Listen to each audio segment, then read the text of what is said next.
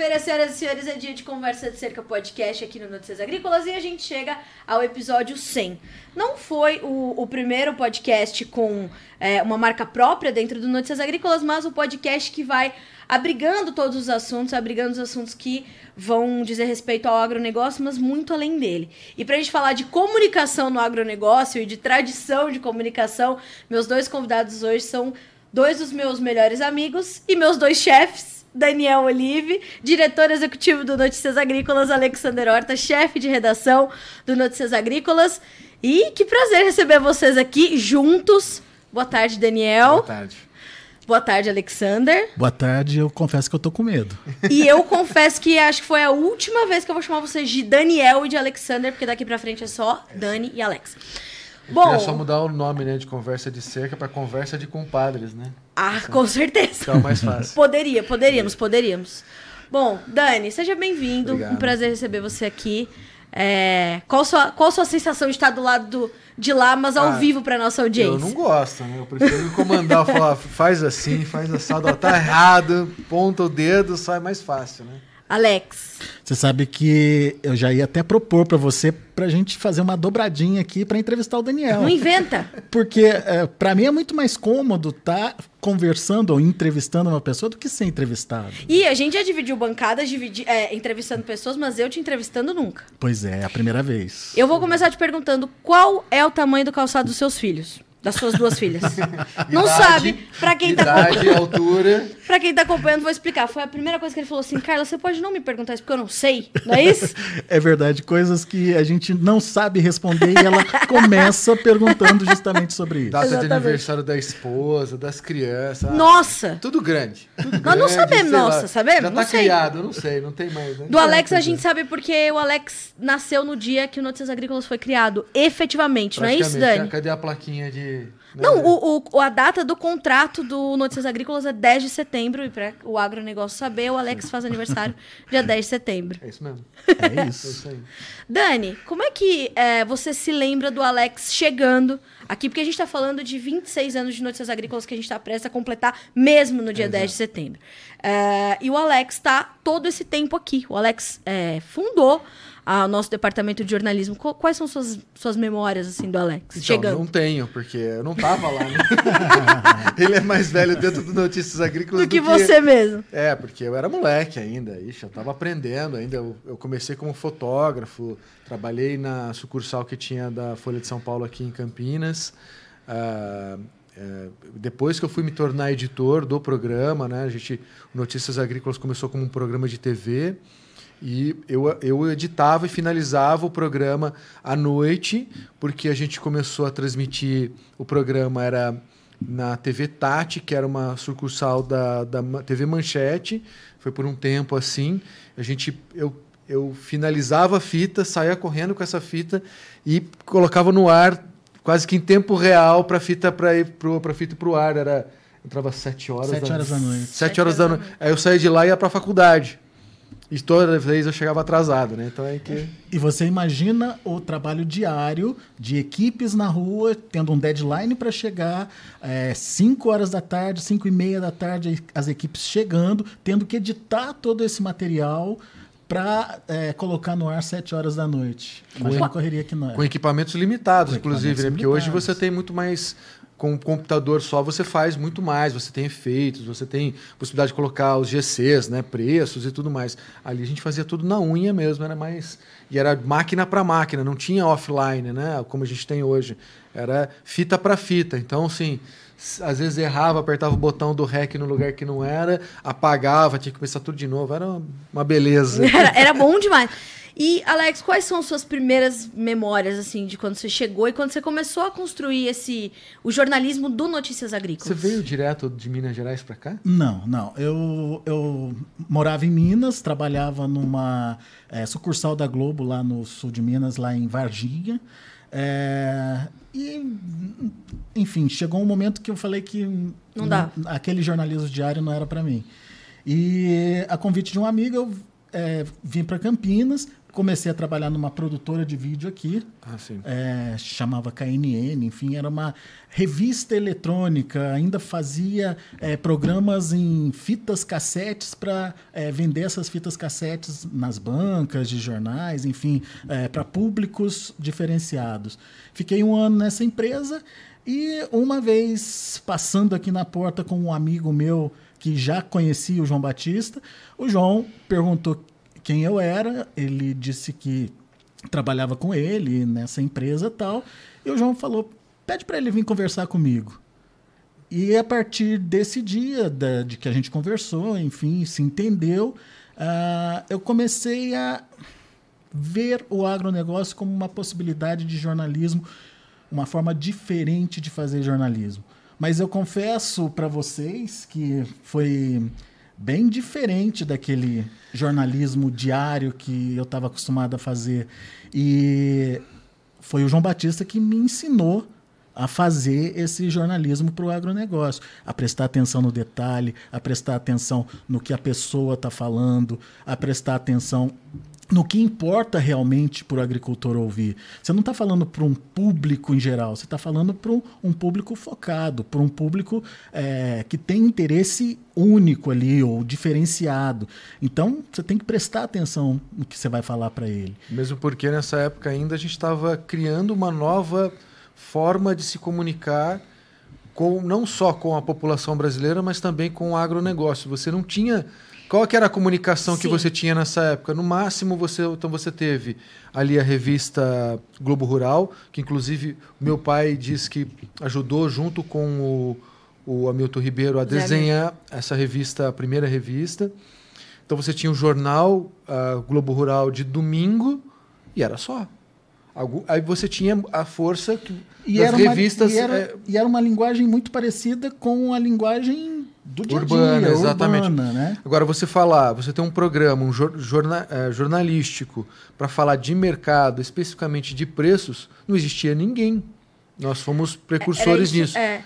E essa ideia de for, é, é informar o produtor rural, é, da, trazer a informação que ele mais tinha necessidade de saber, que era o preço do seu produto. Então, ele tinha informação sobre a melhor semente, sobre a melhor técnica de produção, ele sabia como plantar o seu produto, mas não sabia o quanto ele ia receber para aquele investimento. Ah, já sabia que meteorologia ele tinha que entregar para São Pedro e esperar o que fosse acontecer, torcer para ter uma lavoura é, bem, bem conduzida, né, usar os produtos corretamente, mas e no final, quanto é que ia ser esse, esse, o preço desse produto? Então, a gente trazia as, essas informações para diminuir esse gap, para diminuir esse, esse, essa dúvida, né? tentar informar ele de como a formação desse preço estava sendo é, é, é, não só pensada, mas estava com... acontecendo fora da porteira, né? Exato. Como é que como é que foi essa identificação de saber que era isso que o produtor precisava saber? Porque em algum momento Uh, o João identificou isso e teve que passar adiante para o Alex, para uma equipe que estava se formando. Como é que foi a identificação dessa, dessa primeira necessidade? Tava, todos, nós estamos até fazendo um trabalho de recuperação de algumas fitas antigas. Sim. A gente é, lembra que a primeira, o primeiro piloto foi a, é, o programa chamava-se Mercado Diário, que inclusive foi a, a, o piloto foi apresentado pela Salete Lemos. E a gente fez, inclusive, aqui no estúdio da, da Embrapa, aqui de Campinas. Eles nos cederam o estúdio para a gente poder fazer esse piloto. Então tinha lá, eu que fiz, inclusive, a logomarca no meu 386, no meu computador 386, CorelDRAW 3.0, fiz lá a logomarca lá. Né? Então a gente trabalhava na nossa produtora que a gente tinha nessa época aí. E é, então a gente começou ali a falar de preços. E teve nesse mesmo. Agora eu não lembro se o TCC do Frederico, meu irmão mais velho, foi antes ou foi depois disso? Foi antes disso. Foi a partir do, do, do TCC, do, TCC do Fred que a gente começou a, a, a, perceber a importância do agronegócio, porque foi um TCC focado em desperdício de alimentos, né? Sim. O quanto se desperdiçava de alimentos naquele, naquele momento, naquela época, lá no, nos anos de 1990. E a grande destaque ali foi a diferença que você tinha do preço do produtor e o quanto ele era vendido na Ceasa. Então você tinha uma disparidade grande e no meio você tinha ali o atravessador. pô, como é que você diminui esse, esse buraco, essa, essa, essa disparidade de valores? Com informação. Então, o produtor sabendo que a sua abobrinha, que foi vendida para o atravessador a 2 reais, está sendo vendida a 22 reais na, no Ceasa. Por quê? Qual, será que não dá para melhorar essa disparidade? Com a informação você avança melhor. Né? E eu me lembro, Carla, que naquele momento em que a gente começou a fazer essa divulgação dos preços na Ceasa, a gente provocou, é, obviamente, dentro da limitação do, do, do, do programa que era voltado para a região de Campinas ali, a gente provocou uma revolução. É, é, na, na relação de, de trabalho, de comércio mesmo. Nas pontas. Exatamente. Era um produtor que queria mais pelo produto dele, valorizando aquele produto que estava sendo preparado lá no campo, e ah, o, a Ceasa, que tinha lá é, o preço final e que ganhava um lucro enorme, tinha um lucro enorme em Sim. cima daquilo que estava sendo produzido. As duas pontas se aproximaram de uma forma assim é, é, muito rápido Sim. e, e esse embate inclusive provocou Uma é, certa insatisfação. insatisfações. Desconforto. Exatamente. E, e a gente conversa muito, nós três, porque a gente precisa, inclusive, definir o que a gente vai fazer, né? Nós, enquanto é, líderes aqui dentro, a gente conversa muito sobre a importância da informação bem apurada, responsável, mas principalmente sobre a liberdade da gente se comunicar. Vocês acham que é, é, começar a enfrentar essas barreiras lá atrás, de saber que ia causar um desconforto, mas começar a trazer essa, esses questionamentos e trazer essas, essas disrupções, ajudou a formar o que a gente tem hoje, que é um, um portal independente, que é um portal que trabalha por essa e luta por essa liberdade de expressão, por a gente falar o que é preciso falar? A liberdade ela, ela vem com muita responsabilidade, né? Às vezes a gente no na ânsia de, de querer fazer mais, melhor e trazer o furo da reportagem, né? Você poder realmente é, ser a ponta de lança ali na, na informação, né? Ser a referência nessa informação, você acaba atropelando algumas etapas da busca dessa informação. Então, por algumas vezes a gente triscou ali a, a possibilidade de trazer uma inverdade, né? Vamos dizer assim. E isso foram, foram boas lições que trouxeram bons alertas para nós da nossa responsabilidade. Porque hoje todo mundo é detentor de uma informação, cada um com seu, com seu celular, né, com a sua mídia social, é, tem a capacidade de se transformar num, num, num fazedor de notícias, Sim. trazer informações. E e a responsabilidade é de cada um. Né? Então, É daí que surgem as narrativas, né? e aí você criou milhares e milhares de informações, milhares e milhares de opiniões. E aí você, aí você começou a ter a diferenciação e entender a importância de uma opinião de- realmente de uma informação, né? de uma narrativa, né? os detalhes da comunicação. O que, que significa cada informação, cada comunicação dentro da informação, né? e cada informação dentro da comunicação. Então, a importância disso a gente vem construindo aí há quase 26 anos, é, entender a responsabilidade dentro da produção daquela informação. Então, quando a gente vê hoje dentro dos nossos no fala produtor ali, né, a opinião dos nossos internautas reclamando da informação que nós estamos trazendo e ofendendo, inclusive, os entrevistados, os nossos analistas, a gente fica chateado, porque, primeiro, a- ofende a pessoa que está ali, né? você tem uma ofensa à, à pessoa que nós trouxemos e uma ofensa ao nosso trabalho, porque dizer que aquilo não é uma verdade. Se ele não concorda com aquela informação, é o direito dele. Ele tem esse direito de não concordar e ele tem o direito é, de achar que pode ser melhor. Sim, mas cadê o contraponto? Cadê a informação que corrobora com aquela. é, é, é, O contraditório, o né? contraditório da, da- da- que ele tem ali. Então, agora, essa, essa, essa eh, dinâmica que a, que a própria mídia social trouxe, né, de você, ah, você tem que gostar ou não gostar. Não, você não precisa gostar da, daquilo que você está vendo. Também nem precisa concordar. Mas não descredibilize porque você não gostou. Essa é a questão. Sim. Tá? A gente passou isso na política. As pessoas votaram por gostar ou não gostar daquele candidato, e não por concordar ou não concordar com a sua opinião, com a sua, com a sua, com a sua, com, a sua uh, com o seu plano de governo.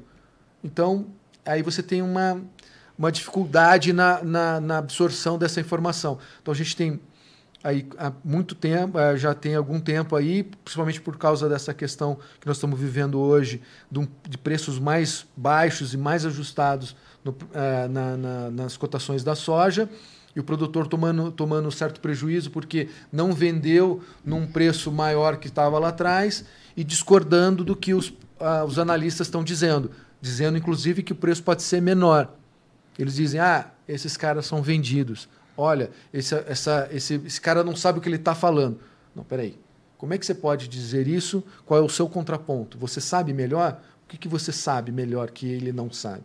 E nós já passamos outras fases como essa, né, Alex? Assim, de outros momentos que também causavam angústia, causavam preocupação para o produtor, que ele é, tem aqui um abrigo também, né, no Notícias Agrícolas. Ele sabe que aqui ele vai encontrar respostas. As respostas podem não agradá-lo, isso é um fato. Nós já passamos outras fases como essas, não só ligadas a preços, mas a gente já falou sobre é, questões indígenas, conflitos agrários, invasões de terra, a gente já falou sobre o momento político, o momento da economia, o momento cambial, o momento dos preços, o momento do clima.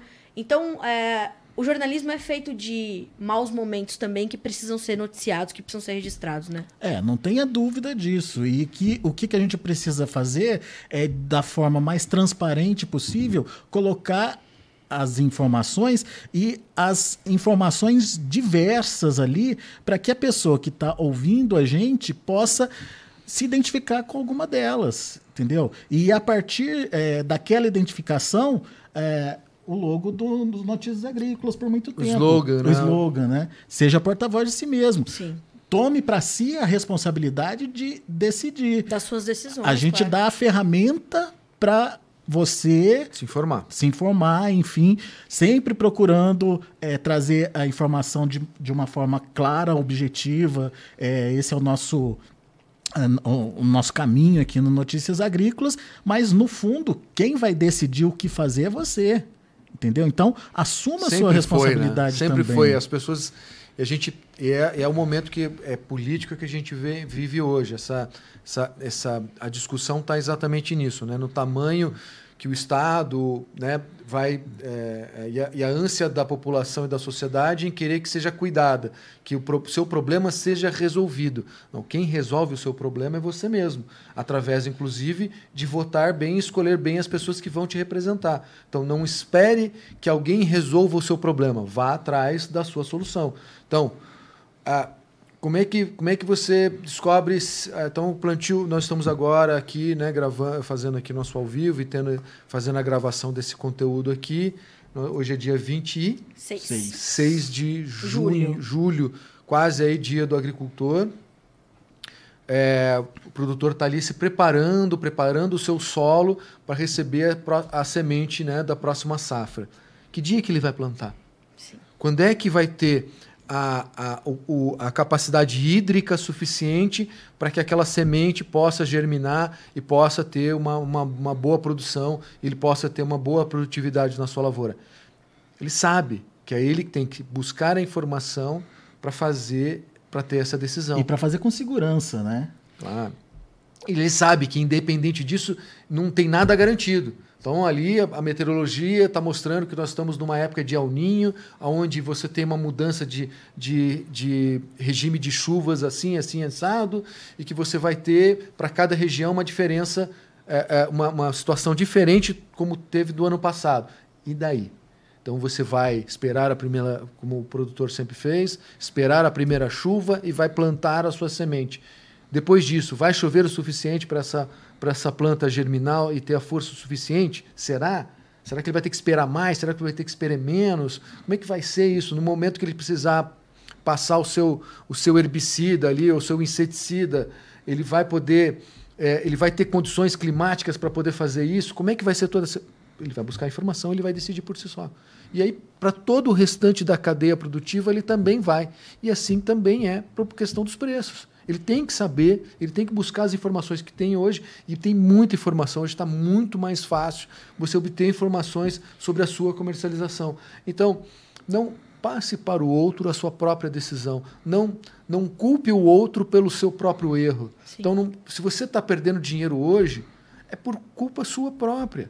Porque você não tomou uma decisão diferente do que você tomou nos outros anos. O que não quer dizer que você também não pode tomar uma decisão diferente na próxima safra, né? Exato, porque estava muito fácil, vamos dizer assim, né? E é óbvio, eu peço até desculpa aos produtores rurais para dizer que eu sei o que é, como é fazer o que vocês fazem. Eu não sei. Né? A gente está aqui há 26 anos aqui é, olhando e, e, trazendo informações para vocês, mas a gente não sabe realmente como é ficar né, dia a dia, né, é, sol a sol. sol a sol, ali tomando poeira na cara ali e produzir, né, enfiar milhões de reais no, no solo para tirar o que e tirar o que depois. Mas Sim. você veio é, por vários anos plantando a um preço e colhendo com um preço um pouco maior. Né? Ou muito maior ou um pouco maior. Então estava fácil. Você sabia que você ia, você ia investir ali e você, com certeza, tendo o produto na mão, colhendo, tendo uma produtividade boa, você ia colher mais, com um preço maior. E a margem de erro nesse, nesse, nesse cenário é, muito maior, é né? muito maior também. Aí você chegou no momento que pô, você plantou com preço maior e colheu com preço menor. Puxa vida. Mas não tinha ferramentas de comercialização que podiam é, diminuir esse, essa, essa, esse problema, essa. Algo essa... que a gente também teve o, o, o, privilégio de registrar. Né? A gente foi se adaptando também nesses 26 anos é, a, a, as formas de comunicação, mas também as formas do mercado acontecer e da gente registrar isso, né? A gente registrou é, a chegada do mercado futuro muito mais próximo dos produtores, dos mercados de opções, das bolsas, das informações em tempo real. O, o Notícias Agrícolas foi se moldando também a essas novas realidades de comércio e de negócios, Nós né? fizemos a primeira transmissão ao vivo de dentro da BMF. Né? O meu pai foi lá com o Félix Chouchana, que era diretor de comunicação né, da, da época lá na a antiga BMF, né, hoje B3. E juntos né, costuraram a ideia de montar ali um espaço para que os jornais, para que as TVs, para que os jornalistas pudessem acompanhar o mercado e explicar sobre aquela ferramenta de proteção de preços.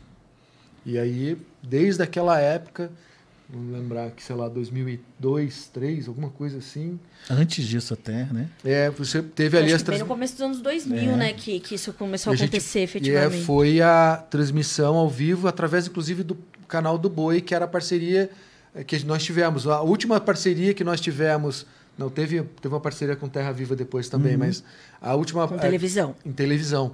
Né? Porque depois de 2005, Notícias Agrícolas ficou né, somente como site, né? mas Sim. como um diferencial de ter a nossa TV ali. Né? Então, Agora, além de mercado, a gente registrou outras coisas muito importantes do agro, né? Evoluções muito importantes. Eu tenho muito forte a cobertura que nós fizemos do Código Florestal Brasileiro. A gente acompanhou do início da concepção de uma lei ambiental que fosse é, não boa o bastante para os ambientalistas nem para os produtores rurais, ela fosse realmente equilibrada, que é o que, que- o que aconteceu. É, e os conflitos indígenas, algo que também a gente foi ver de perto. E você foi, né? Vocês dois foram, né? Nós Pra fomos, Cid- fomos. Cidrolândia, no Mato Grosso do Sul. Eu fui de Mais cine- uma aventura de Alexander Horta e Daniel Olive. Na verdade, Foram eu fui. a coragem. Eu fui, eu, eu acabei pegando a câmera na mão porque o cinegrafista ficou com medo, ele não quis entrar na propriedade. Eu falei, dá que estranho aqui que eu vou. E eu fui lá correndo. Colete, colete à prova de bala. Tinha. Nada, que colete, nada. A gente foi. ah, era um vereador da, da cidade ali que. Que, Que tinha- nos ligou, né? E falou: venham, não foi isso? Na verdade, ele era indígena é, e ele era da etnia que tinha invadido, enfim, é, é, a propriedade na época. E ele falou: vocês querem é, ir comigo? Tem Queremos, certeza? Podemos ir? queremos. Não, podemos ir, tranquilo. E realmente foi tranquilo. Só que a gente foi descobrir depois que nós passamos um, nós passamos um, Um perigo. Um certo perigo, assim, que se. Mas Deus Deus estava olhando por nós, deu Ah, tudo tava. certo. E a gente. Eu, eu, putz, caramba. Eu lembro eu segurando.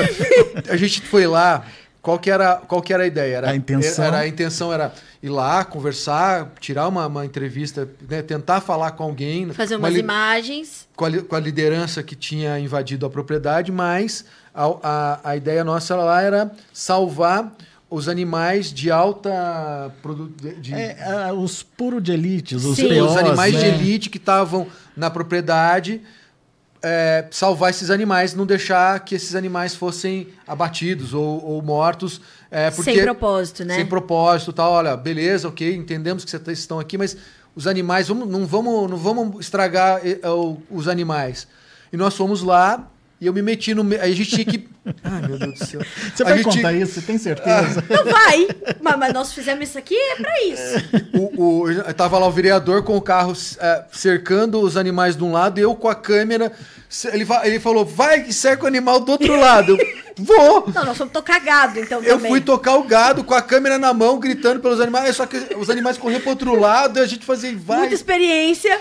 Fomos, e aí fomos lá, conseguimos levar os animais de um pasto pro outro pasto e conseguimos levar ele até uma propriedade vizinha. Legal, ótimo, maravilha, e descobrimos no final das contas que não, Não era, era aqueles aquele. animais. Que precisavam ser removidos. Os animais que precisavam ser recolhidos não eram aqueles, eles estavam lá no outro lado da propriedade que a gente não tinha acesso. Aconteceu, aconteceu. Mas beleza, né? E a gente tava em Brasília, eu tava ancorando aqui da bancada e vocês estavam no meio de uma chuva torrencial. Caramba. O, o notebook tava preso nas costas do Alex, talvez? Não, Na- eu na- tava. Aff, mano. que O abraço, o abraço ao O abraço Congresso. ao Congresso. Por que, que, por que, que se levou tantos produtores? Eu não vou me lembrar. Foi questão indígena? Foi. Foi Eu não vou me lembrar também. Foi, um grande, acho que foi, foi, uma grande manifestação. foi, uma- foi liderado rurais. pela Cátia Abreu, que na época Foi. era a presidente da CNA. Sim. E, e ela promoveu aquele, aquele Levaram um, encontro. um Cristo, um crucifixo enorme para a Praça dos Três Poderes. e milhares de produtores, tinham muitos tratores e tudo mais. E vamos cobrir. Vai, E Daniel. eu tava e... de cinegrafista de novo. Vai, Daniel e Alexandre. com a e câmera ali gravando. a- a- só que nesse momento caiu uma, aquela chuva de verão, assim. E a gente tinha só uma, um, um guarda-chuva, Um uma guarda-chuva. capa pra, pra, pra proteger a câmera.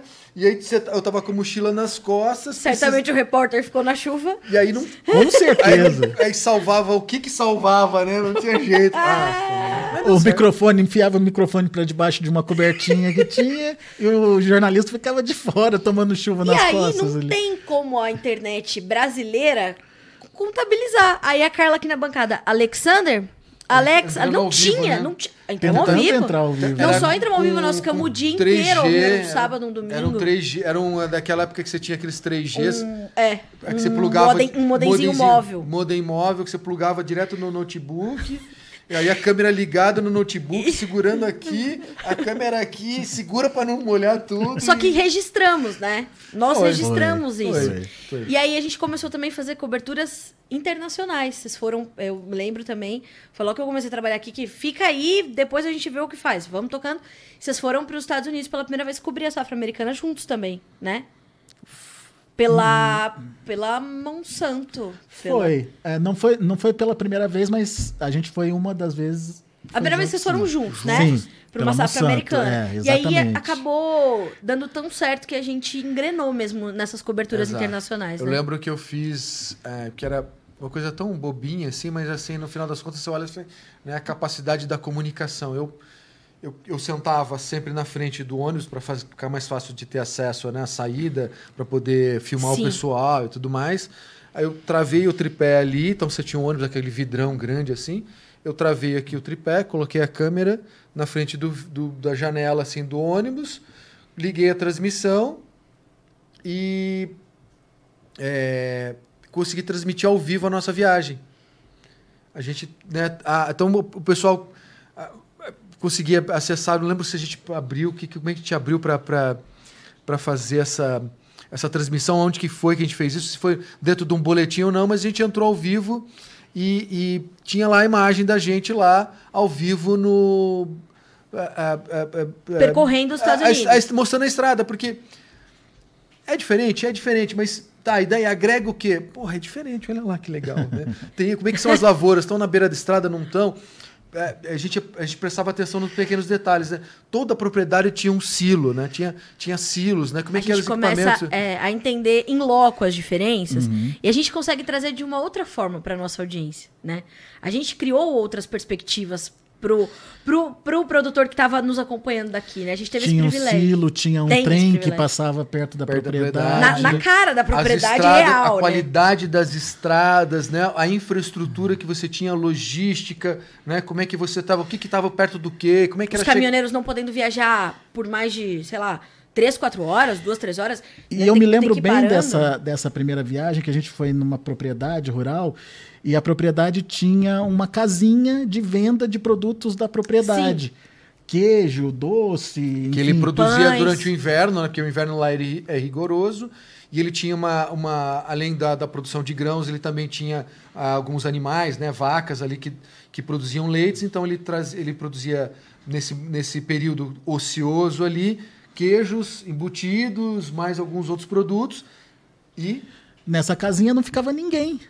É, é, e isso impressionou nós brasileiros naquele momento e virou até uma reportagem sobre aquela situação. verdade. Uma situação que para eles era muito normal. Imagina que alguém ia chegar lá e ia é, pegar as coisas e ir embora, levar embora para casa sem pagar, entendeu? Para eles não, não tinha lógica um, um, um procedimento desse. Então ficava ali a casinha vazia, uma caixinha com dinheiro, um pouquinho de dinheiro ali para Um troco. um troco, e a pessoa ia lá, comprava, pegava o que, que Loucura. queria É. e ah, fazia ali o. Isso há 10 anos, a gente pensar que a Não, tô falando foi... de antes de 2010, 15 anos atrás, Pois 13 é, anos é. atrás. É muito, é muito louco, porque depois disso a gente foi ganhando mesmo o mundo, né? Aí a gente foi pra Europa, a gente foi pros Emirados Árabes Unidos, a gente foi China. China.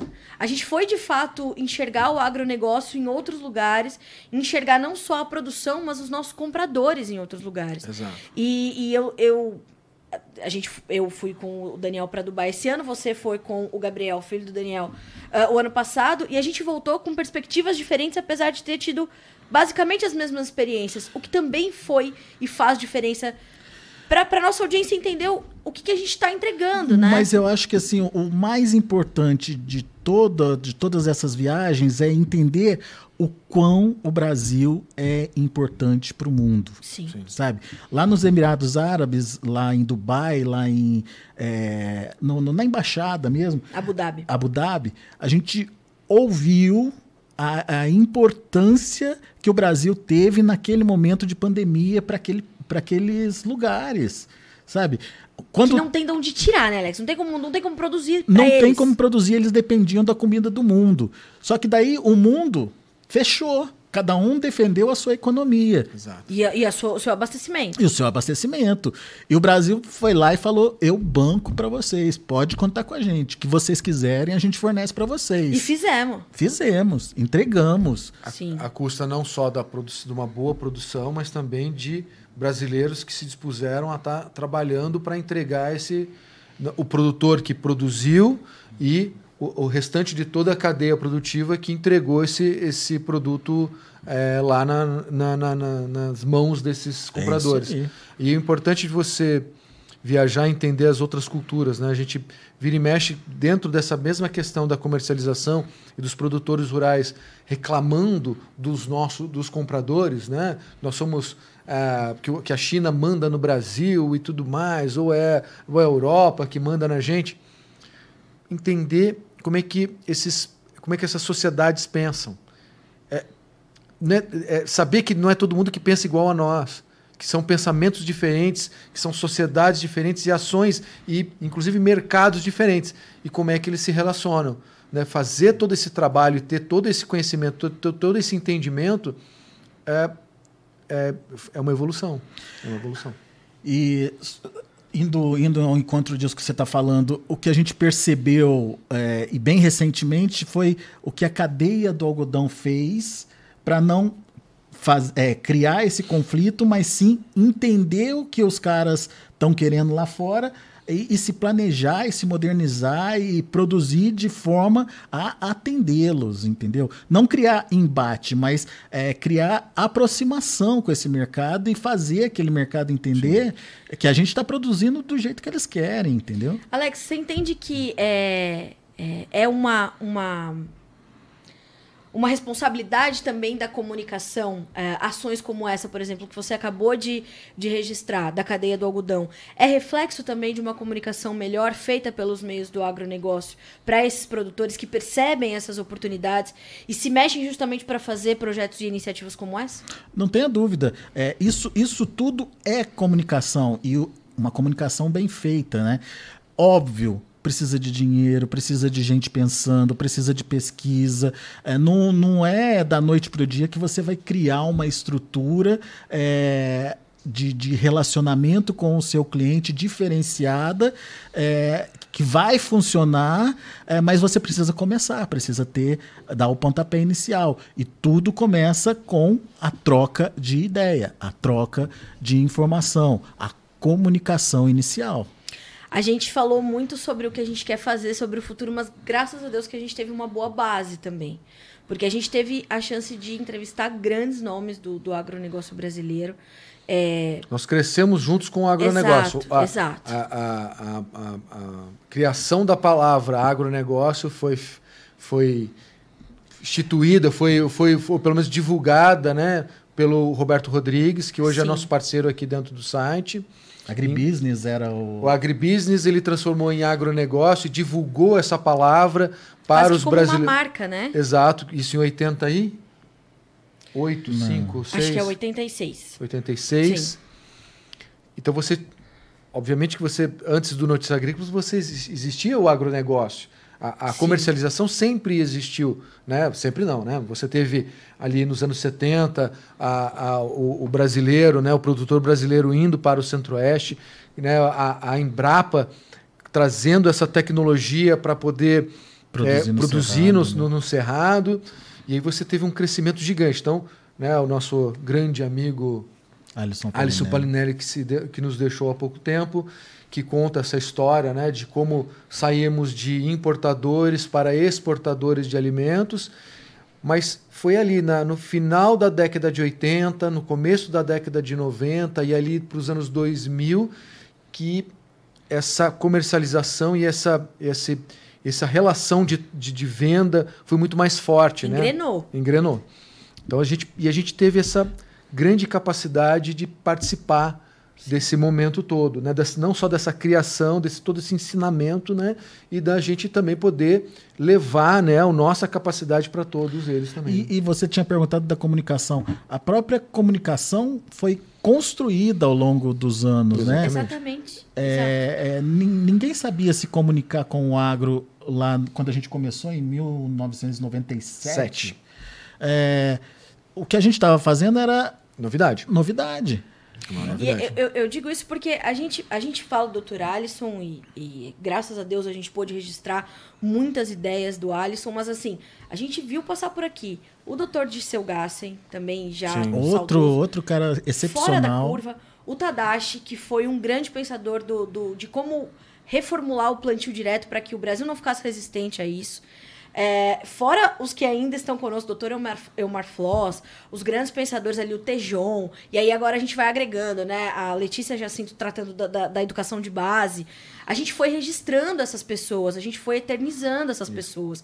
E isso é, fez muita diferença, né? Isso também nos ajudou a formar uma base muito forte que foi algo que o João nos ensinou. Né? O João aproximou muito a gente desses, desses nomes, desses caras que pensam a agricultura brasileira e nos, sempre nos puxando, ó, conversa com o Alisson, conversa com o Dirceu, conversa com, né, com esse, com aquele, com A, com B, com C. E isso formou uma base para o nosso jornalismo, né, Alex? E vou te contar, Carla, que tem muita gente boa vindo, vindo. por aí sabe? Muita gente pensando o agronegócio de boa. forma diferente, muita gente nova é, revendo conceitos e trazendo é, essas novidades para o agronegócio, desde a produção mesmo até lá a comercialização, a chegada final, é, é preocupação com toda a cadeia de produção, né? Sim. Por favor. É, não, eu, eu ia dizer que assim, eu, eu, a comunicação que foi setada, que está aqui hoje, ela, ela passou sim pela mão do Zé Milton Ribeiro, né, que é uma escola de jornalismo que ensinou grandes jornalistas ali atrás, que formou grandes jornalistas ali atrás, e um deles, o João Batista Olive, né, que criou Notícias Agrícolas. O jeito dele se comunicar, o jeito dele falar, olho no olho, né, de transcodificar a informação de mercado para que o produtor pudesse entender realmente, né, esse jeito de se comunicar, só ele ele criou, não existia e ainda não existe ninguém que faz o que ele faz. Não existe. Então assim, hoje a comunicação que existe hoje no mercado Uh, eu vou dizer que 90% foi ele que criou. Responsabilidade do João. Então, hoje, dúvida. os grandes programas, as grandes pessoas que estão aí, que são vocês, foram formados por ele. Sem dúvida. Eu acho que ainda uh, o, o, Brasil e o agronegócio ainda vai olhar para essa, essa criação dessa história aí, a criação do, do, do, meu pai aí, e realmente reconhecer o quanto ele foi importante na, na, na criação dessa comunicação. Porque se comunicar, a comunicação sempre existiu, né? Desde do, do, da época que o, o, o, homem se levantou e começou a batucar ali, né? E começou a desenhar suas cavernas, a sua caverna ali, ele já começou a se comunicar. Então sempre soube se comunicar do seu jeito. Agora fazer essa comunicação para o agronegócio, para a comercialização, é o, é o João Batista Olive. E hoje ele faz ainda, né? E comunicação é fazer a mensagem chegar e fazer que essa mensagem é, seja compreendida. compreendida, né? A gente fala, e se a gente faz um, uma, uma revisita rápida nos últimos anos, a gente vai ver que o João nos ensinou, inclusive, a improvisar. Sim. Se, se cair, se não der certo, se o cara não entrar, se a gente falar o nome errado do cara. O importante é você ir atrás da. A, é se informar. É, é, é, é, o mais importante de tudo é a comunicação. Então, assim, ele sempre meteu as caras para fazer tudo. Sempre, sempre. Né? Um jornalista de matérias especiais que entendeu a importância, né? o quanto o Brasil poderia ser grande, né? quanto o Brasil ainda pode, pode ser, ser, grande, quanto ele hoje ele já é e pode ser mais. Né? E foi atrás de querer falar sobre a agricultura e o agronegócio por entender que é por esse caminho que o Brasil pode ser ainda cada vez melhor. Então, e o jeito de se comunicar que ele ensinou. A, a, não sei se vai ter uma outra pessoa tão boa quanto ele para fazer isso. A gente fala dos jornalistas aqui, né? Depois eu vou até trazer uma pergunta aqui que a Letícia faz para vocês. É, mas a gente sabe, porque a gente convive com os colegas de outros veículos de comunicação, que eles também se inspiram no João. Sim. Né? Hoje a gente tem grandes nomes do jornalismo agro é, que são referência, que passaram pelo João de alguma forma, ou que o João passou por ele de alguma forma, né? Essa, o ensinamento, uh, acho que o principal é não, não se acomode, não, é, procure fazer mais e melhor, né? né? Sempre, sempre ir atrás do realmente do necessário, olhar atrás do morro, sabe, fazer as perguntas básicas do jornalismo e realmente não se acomodar e não se amendro, amedrontar é, diante das adversidades, Sim. das dificuldades. Hoje nós estamos passando aí por certas dificuldades aí por certas aparas né, na, na, na nossa possibilidade de, de comunicação, mas a, qual é a opção que nós temos? Se esconder debaixo da mesa, enfrentar ou de repente, quem sabe, dar a volta em Ou né? subir em cima dela e, e, a gente repensar, né? A gente foi revisitando, né, nossa forma de, de fazer as coisas nesses anos Exatamente. todos, isso faz a diferença. E os próprios desafios foram surgindo, foram. né? é, o Daniel contou o começo nosso lá do Notícias Agrícolas como um programa de TV regional. Depois passamos a ser um site que dependia da internet. É, hoje a gente é, tem a responsabilidade de trabalhar também com mídias sociais. E, que é um terreno muito inóspito. Pois é. E né? que a gente está conhecendo agora e, de novo, revisitando a história, construindo a, a, linguagem, o formato da comunicação Sim. nossa, do agro, para aquele tipo de, de ferramenta que é a rede social. E a nossa responsabilidade, né, é, e de vocês também comigo, azar de vocês, de moldar esses jornalistas, né? A Letícia perguntou, como é que é moldar jornalistas na área do agronegócio? Fácil não é, né, Amit? A Letícia ela sabe muito bem qual é a primeira pergunta que é feita para o jornalista que, Que entra, entra nessa equipe. que entra aqui nessa equipe. Para o jornalista, né, que Senhor. passou pela faculdade, Ele foi lá, aprendeu isso. todas as falar, ele vai técnicas né, de, de jornalismo, entender como se comunicar.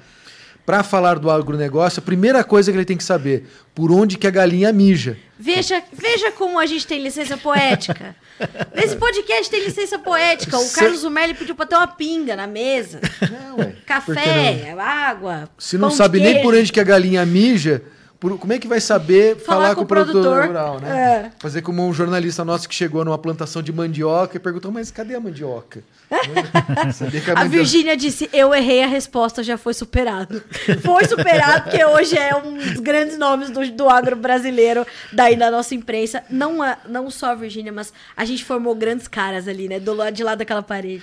É, e sobre a pergunta da Letícia, é, moldar jornalistas, não é nem questão de moldar, é o que a gente tem em troca, né? Quando, quando a gente conversa com o jornalista para trabalhar com a gente, a gente quer saber é, se ele está disposto a entender o agronegócio é, da forma que, que a gente entende hoje. É, quando eu fiz faculdade, eu aprendi na faculdade que a gente tinha que ser isento, sabe? Ouvir os dois lados, ter é, opiniões diferentes e não colocar a nossa própria opinião naquilo que a gente estava publicando, ou passando, fazendo, enfim. Com o agronegócio, eu descobri que não tem essa. É, você é imparcial, sim. Você é, tem o seu lado, sim. É parcial. É, parcial, vo- exatamente. É, Você é parcial, sim. Você é, tem o seu lado, sim. Então, é, entender isso e fazer com que o jornalista que vai trabalhar com você também possa entender, a ponto de é, puxar a orelha do cara se tiver que puxar, mas defender ele até o final, que é o nosso público, o produtor rural, dentro das questões que é, ele preza, que ele vive, que ele trabalha, que ele, enfim, enfrenta, é, é a nossa obrigação como jornalista de nicho. O que o Alex está querendo dizer é assim, a gente, toda vez que um jornalista entra aqui no site, a gente dá oportunidade para ele dele se comunicar e ajudar o Brasil a ser cada vez melhor, a lutar pelo Brasil, a lutar pela produção agrícola brasileira. Então, por isso, a gente acaba, é, de certa forma, defendendo a produção agrícola e o produtor, e o produtor rural. Então, essa parcialidade vem daí, de lutar por esse ideal, por um país melhor. Então, quais são as informações que nós vamos trazer para que o produtor seja cada vez melhor, para que ele possa ca- cada vez ter mais capacidade, produzir melhor e trazer prosperidade para todos nós. Essa é a nossa é, é o jeito que a gente é, conversa com o jornalista aí. E essa equipe que nós temos aqui, ela é incrível por causa disso, porque todo, todos que estão aqui entendem dessa dessa missão, estão aqui para fazer um Brasil melhor. Então todos eles batalham dentro da sua capacidade para poder fazer um trabalho cada vez melhor para que o produtor possa ser cada vez E melhor. deixa eu só exemplificar esse, esse tema que eu acho que é um tema que fica meio né, é, obscuro, assim, quando não tem explicação. Mas desmatamento. A gente é totalmente contra desmatamento. O problema é que a gente precisa entender o conceito de desmatamento. E hoje a gente tem desmatamento legal, desmatamento é, ilegal e desmatamento irregular. A gente é contra o desmatamento ilegal. O legal previsto por lei Tá previsto por está lei. previsto por lei. Como- Fora que você vai entender, você vai entender a ciência, né, e a, a necessidade de da, da, da, da sociedade, da população mundial de se alimentar. Aí você descobre que você não consegue plantar nem em cima nem embaixo da árvore. Para você poder fazer alimento, você precisa tirar a árvore. Aí você fala que foi o que aconteceu no Código Florestal. Para mim, grande, a grande dificuldade na discussão do Código Florestal era um em detrimento do outro. Era a salvar a floresta e, ao invés de produzir alimento. Se a pergunta, se a, se a discussão fosse vamos produzir alimento salvando a floresta, a, a, A trajetória era outra. A, a discussão Sim. seria mais fácil. Sim. Mas você tinha lados opostos, um em detrimento do outro. Mas você não quer se alimentar? Quero. Mas eu também quero Preservar. preservar. Ótimo. Como é que a gente pode fazer isso concomitantemente? Olha, vamos discutir sobre isso. Quais são as onde que tem que ter floresta, onde que não, onde que não dá para ter, onde que e aí vai descobrir que nós temos 66% do território nacional protegidos e que 25% dessa proteção está na mão dos produtores rurais. Dentro das propriedades rurais. Dentro das propriedades, protegido pelo produtor rural e pago pelo produtor rural. Existe um cálculo aí de trilhões que é gasto pela produção agrícola brasileira para manter essa proteção do próprio bolso. E ele não recebe nada por isso. Então, olha, como dá para evoluir a comunicação, como é que dá para entender como a gente né, a, entender a narrativa das coisas. Recentemente a gente foi questionado sobre as questões do aquecimento global. Existe? Não existe? Não cabe a nós, jornalistas. Nós fomos ouvir especialistas, não é? E a gente falou sobre isso, a gente se posicionou sobre isso, inclusive com outros veículos. E é nosso papel se posicionar. O Everton tá mandando um, um, um comentário aqui. O Everton Rumeniuk da Silva. Linha editorial é um direito da imprensa. Resume exatamente o que a gente está conversando aqui, né? É, uh, sobre a questão do dito aquecimento global. A gente é legal da, da internet, né? Como a internet é, é boa para certas é coisas, rica. né? A mídia social de você trazer né, o pensamento, né? Cada um né, a capacidade do pensamento de cada um. Aí o pessoal cria os seus memes, né, suas piadas. E aí o pessoal falando que nos anos 80 dizia-se que o mundo ia acabar em 10 anos por causa da chuva ácida. Nos anos 90 o mundo ia acabar em 10 anos por causa da camada de ozônio. Nos anos 2000 era outro problema. Aí a gente, aí era aquecimento global. Não, agora são as mudanças climáticas. Então, daqui 10 anos o mundo vai acabar de novo e não vai. Né? Então, mudam-se as, as, as informações, mas a narrativa é a mesma. Então, uh, o que, que a gente tem falado para as pessoas que acham que a gente é negacionista, né? Que beleza, né? Que palavrinha linda, né? Que foi tá criada. Tá na moda, tá, na, tá que no modinha, hype. que hype legal. Tá, tá no hype. É, a gente tem a, a gente tem cientistas que é, mostram, né? Por dados técnicos, de que a, a, a, o clima ele é cíclico que ele muda de tempo em tempo e não é no nosso tempo. Então nós temos uma percepção de, de, de clima da nossa infância. Então você vai lembrar, poxa, você lembra quando você, quando você era moleque lá, criança pequena em Barbacena? Em São Lourenço. Em São Lourenço. que você passava você, os seus verões, como é que eram? Era muito quente? Pô, eu lembro de um verão que foi muito, muito quente. Mas cadê o registro disso? Cadê a mídia social? Cadê o. Não tinha tão assim especificamente. E aí você vai entender, pelas próprias notícias, de que realmente você teve situações similares do que está acontecendo hoje. Então, nós estamos tendo hoje recordes de temperaturas, altas temperaturas, mas você vai ver na própria notícia que diz assim: é a maior temperatura desde 50 anos, 60 anos, 70 anos. Nós não estávamos vivos nessa época, mas tem um registro, ou seja, 70 anos atrás, ou sei lá quanto tempo atrás, teve uma Condição uma, parecida, né? Uma condição parecida. Então, a, a, o, o, clima muda sempre. E a gente, nós tivemos a oportunidade, inclusive, de visitar o, o INMET lá, no, lá, lá em, em Brasília, Brasília né? o grande amigo Assis. E ele tem lá, ele, ele, ele, ele é, tem os registros, mas todos a lápis né? das, das estações meteorológicas.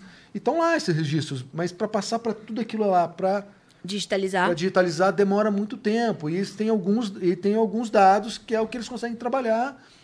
E ele fez lá um bannerzinho, manda imprimir o banner, sabe aquela coisa? Pendurado lá no, no, no, no corredor daquela pilhas de, de, de, de, dados lá, né? Mostrando é, numa região o quanto é, a meteorologia, o, o clima, né? a temperatura se repetia em vários anos naquela região. Ele mostrava, olha, tá vendo? O clima é similar, foi similar nessa região em, em anos, em, nesses, nesses anos. Então, mostrando que o clima se repete, né, se renova e uh, uh, o quanto a gente não tem é, nós somos pequenos diante dessa capacidade do mundo todo. E o João ensinou uma coisa muito né, pra gente: não brigue com o fato. É. Carlinha, a notícia é essa, não briga com a Uma vez ele me fez escrever cinco vezes o mesmo lead, a mesma primeiro parágrafo. Carlinha, não briga com a notícia, vamos direto, direto, direto. Não dá para brigar com a notícia. E se você tá vendo que tem uma notícia ali, Dá atenção para aquilo, né? De- dedica, dedica o seu jornalismo para aquilo. Porque tem uma pergunta aqui para você, Alexander do Lucas. Você cobriu a matéria sobre o ET de Varginha? Tá no seu passado isso. cobriu, não cobriu? Eu Menino. tava, eu tava lá na época. Na E verdade, você- eu tava encerrando o meu ciclo é, lá naquela época em Varginha.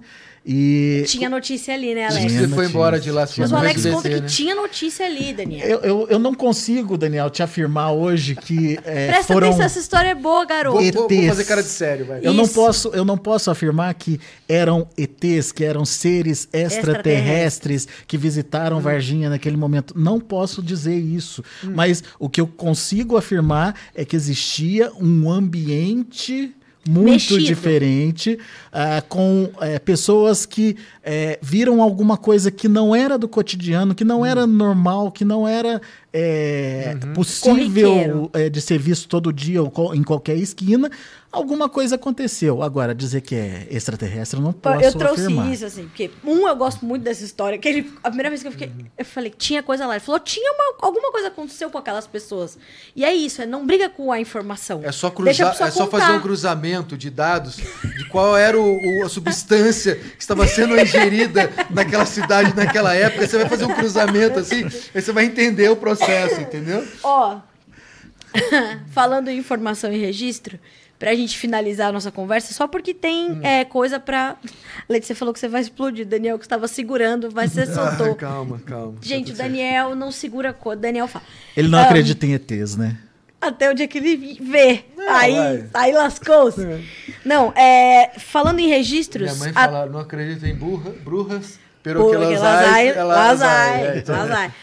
O Alex me ensinou também. Isso foi uma coisa que eu aprendi aos 13 anos, falar espanhol com o Alexander. sim, quem sim. vive, quem vive Pero que sabe. sim, pero que não, claro. É, exato. Essa semana que passou, a gente quase que achou que tinha perdido a notícia, mas não tinha. É, e aí são os bastidores do Notícias Agrícolas para você que está nos acompanhando, achando que aqui tudo corre normal.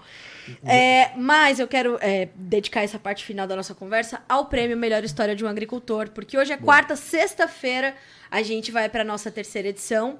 Começou tímido e hoje a gente está nessa terceira edição. Perfeito. E a gente está registrando a história do agronegócio brasileiro, né? A gente chora recebendo as histórias, é uma coisa louca, porque é o Brasil de verdade, é o Brasil do brasileiro, né? Ele, ele completa um ciclo, né? ele, ele, ele eleva esse, cir- esse ciclo de, da, da criação do Notícias Agrícolas, que surgiu para informar o produtor rural, que se fortaleceu ah, junto ao Grito do Ipiranga, né?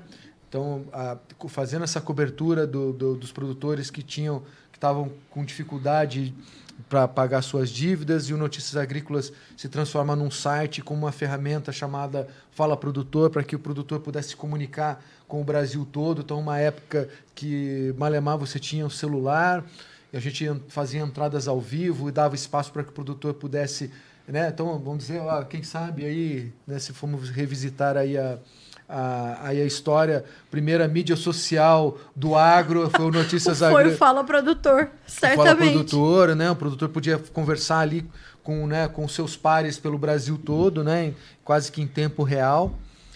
É, então, você ter o produtor, o- a, a- a nossa meta, a nossa, a nossa existência é o produtor rural, é para o produtor rural. Então, toda, tudo que nós fazemos é para isso. Então, é, festejar esse dia, né, é, parabenizar o produtor e agradecer o produtor por esse dia faz parte do nosso processo. Então, a gente poder ter esse espaço poder trazer é, as empresas, nossas parceiras, para poder nos ajudar a comemorar e agradecer por esse dia, é, para nós é, é uma honra né, ter E esse... mais, e mais do que isso, é ouvir o, o produtor brasileiro, as histórias A voz do, do produtor brasileiro. É, tem muita coisa legal. A gente esse ano recebeu 75 inscrições, 75 vídeos, recorde total aí Sim. para o prêmio. Um né? agradecimento aos nossos embaixadores que nos ajudaram a incentivar os produtores para que eles enviassem essas, essas histórias para nós. Vocês fizeram a diferença. Obrigado por vocês participarem aqui conosco. É isso aí. E as cinco finalistas, é, coincidentemente, cinco mulheres é, na, na final, na Finalíssima. na finalíssima do Notícias Agrícolas, com cada história maravilhosa, cada uma emocionante mais que a outra. emocionante que a outra. assim, né? E vai carregando o filho pra cima e pra baixo, aí perde o pai, perde a mãe. E aí a gente vê que a resiliência ela é inerente ao, à agricultura, à pecuária, ao agronegócio. Não dá para ser produtor rural sem ser muito corajoso. Né? E, e abrir espaço para essas histórias poderem ser contadas aqui, eu acho que foi. Uma satisfação muito grande para nós, assim, é, é, fortalece a nossa, a nossa missão, fortalece a nossa, nossa vontade de querer fazer cada vez mais e melhor. Fica o convite, então, para você que está ouvindo a gente, sexta-feira, 10 horas da manhã, ao vivo aqui pelo Notícias Agrícolas, você vai conhecer a grande vencedora. Estou falando a grande já porque a gente sabe. São cinco mulheres. São cinco finalistas, são cinco mulheres. É, e, portanto, é, essa grande vencedora será revelada na sexta-feira, dia 28, que é dia do agricultor. Dia do agricultor. Então a gente aproveita para comemorar o dia do, do, o dia do agricultor com uma grande história, com uma grande vivência de uma, de uma agricultora. É verdade. Bom, eu quero agradecer muito a vocês dois, é, com um comentário também do Hoffman Léo Sérgio. Isso é muito bom, vocês têm informações com coerência, sem tendência, isso gera credibilidade. Obrigado, obrigado. Então eu aproveito para, com este comentário, agradecer vocês por terem ensinado não só a mim, mas a equipe que a gente tem hoje lá, que eu, graças a Deus, né, é, vi crescer junto com vocês. Desse, des, desses 26, eu tô aqui na metade do caminho. Então, agradeço vocês não só pelos dias de trabalho, mas principalmente pelos dias de amizade, pelos dias de companheirismo, pelos dias de luta que nós três e a Ana Paula, quero agora dedicar todas as minhas homenagens à Ana Paula Olive, que é a esposa do Daniel, mas é a nossa diretora administrativa, porque é, eu sempre, sempre digo para a nossa equipe ali que é muito legal hoje, mas foi muito difícil quando éramos nós quatro ali decidindo o que a gente tinha que fazer, não era? É, faz coração, Daniel, da Ana Paula. Ó, Ana Paula, coração, coração. É, mas quero agradecer muito a vocês por terem passado essa, esse espírito para mim e eu depois poder junto de vocês passar isso para eles, porque eles gostam muito de fazer o que fazem, porque vocês deixaram muito claro para eles a importância disso, claro, capitaneados pelo João Batista. Então, obrigada. Mais do que isso, eu agradeço por todas as vezes que a gente falou palavras erradas no ar e a gente chorou de rir, né, Alexander? Ao vivo aconteceu. Tem uma fita dos artistas que todo final de ano ela é feita, é, tem. elaborada, enfim, é um segredo nosso, mas que quem sabe pela Um dia a gente cria um social, canal no YouTube é, com vídeos a gente de... mostra essa. Não, não, não, não. não. Vai descredibilizar Não, não, não, totalmente não, não, não. Mas o isso- jornalismo do Notícias Agrícolas. Mas isso fortaleceu muito a gente também, essa, essa Amizade. confiança que nós temos um uns nos outros, mesmo quando a gente erra. E talvez quando a gente erre mais ainda, porque a gente sabe que não errou porque estamos desatentos, porque não vamos errar, né? Atrás das máquinas humano, tem né? E graças a Deus a gente tá nesse barco juntos. Eu agradeço a vocês demais. Obrigado. Vocês são realmente uma base muito forte para mim. E vocês são meu bilhete dourado da vida. Eu sempre falo isso para vocês. Então, Obrigado. obrigada. Episódio 100 do Conversa de Cerca. Eu jurei por Deus que eu não ia chorar, que estou cumprindo. Pra mim, só eu fiz essa promessa que podia acontecer de eu não cumprir. Então, se você chegou aqui agora, já já essa conversa vai estar todinha na íntegra, completa pra você. No Notícias Agrícolas, na nossa página de podcasts, ali na aba do Conversa de Cerca, e também no nosso canal no YouTube. E em todas as plataformas de áudio, esse e todos os outros episódios do Conversa de Cerca. Quarta-feira que vem tem mais, e a gente tá te esperando sexta-feira, às 10 horas, pra revelar a campeã da melhor história de um agricultor. Vai ter até troféu João Batista Oliveira. Ele vai estar aqui? Vai estar aqui. Vai estar aqui o homem. Então já fiquem ligados, 10 horas. Obrigado. E a gente está junto todo dia a partir das 8h30 também no Bom Dia Agronegócio. Até quarta-feira que vem.